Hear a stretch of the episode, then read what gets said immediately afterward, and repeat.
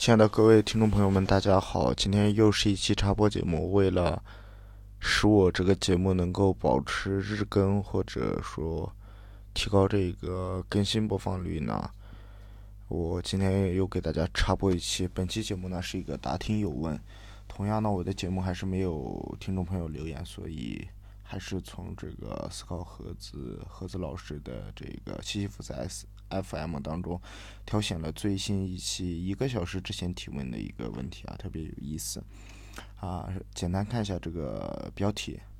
呃，提问的人是这个思维盒子，他说盒子出八好，好像几年前很多富豪都投资了一个研制长生不老药的公司，请问盒子有新的进展吗？如果研制成功，是不是穷人和富人就成了不同的物种了？那么有这个。嗯，思维盒子回复思维盒子啊，他就本人评论了一个，说好像希腊神话中有个人因为被神诅咒永远不死，如果不死是惩罚，那为什么神是不死的？啊，这样一个问题啊，嗯，比较有意思。那么我还是啊，首先呢就是说一下我的这个回答的形式啊，就是我会花五分钟的时间就简单做一个回复。那么各位听众朋友们，如果觉得有不对的地方，也可以多多批评指正啊。那么已经一分多钟了啊，我们得马上进入这个问题啊。首先呢，直接回答，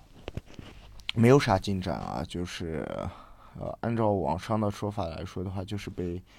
收割了一波韭菜啊。你说的这个事情呢，特别多，但是我在网上呢，就百度上搜到一个这个华商韬略。呃，这样一个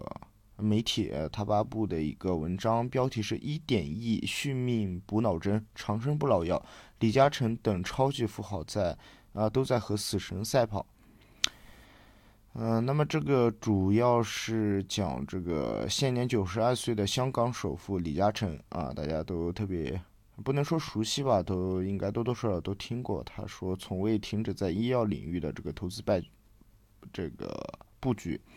早在一九九九年呢，李嘉诚便和这个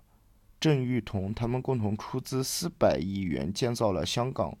中药港。此后呢，便多次以合资的形式与这个老字号企业以及外企合作，投入到这个中医药的行业。那么尤为注意的就是李嘉诚对于生命科学研究的热情，他聚焦于生命科学研究的这个长江生命科技啊，在李嘉诚的支持下呢，正式成立。加州伯克利大学分校的这个李嘉诚生物医学和健康科学中心呢，则由李嘉诚基金会捐赠了这个四千万美元，啊，正式设立。一七年的时候，他呢直接投资了两亿港元去开发这个啊销售长生不老药，叫做 t r a n a g i n 那么此类药物的主要成分啊，这些大家都不用理解啊，嗯，总之呢，整个一句话就是他。基本上是被活活的割了一波韭菜。嗯，那么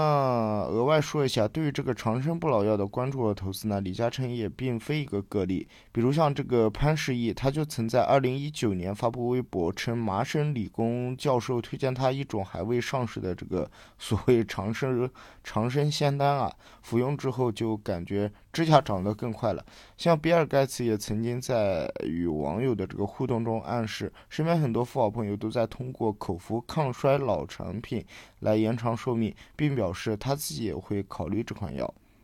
还有像赌王这个何鸿什么字我也不知道啊，这个他就生前曾以八十六万每日的高价注射这个补脑素，前后曾花费一点七亿多的这个金额，从死神中啊抢来的这个十年的生命，呃，这算是一个嗯当中比较有呃成就或者说有一点收获的人吧。啊，那么就简单给你扯这么多，那么五分钟也要到了，我就简单说这么多。如果你感兴趣的话，就继续留言，我会把这个，呃，找更多资料。反正我自己是不太清楚，但是我可以帮你去整理一下网上资料，然后弄一期节目也不是不可以。啊，感谢你的收听，也希望你一如既往的支持盒子老师。呃，有空也可以到我这边来做做客，那么也算是。呃，偷了一个题吧。好嘞，就这样了。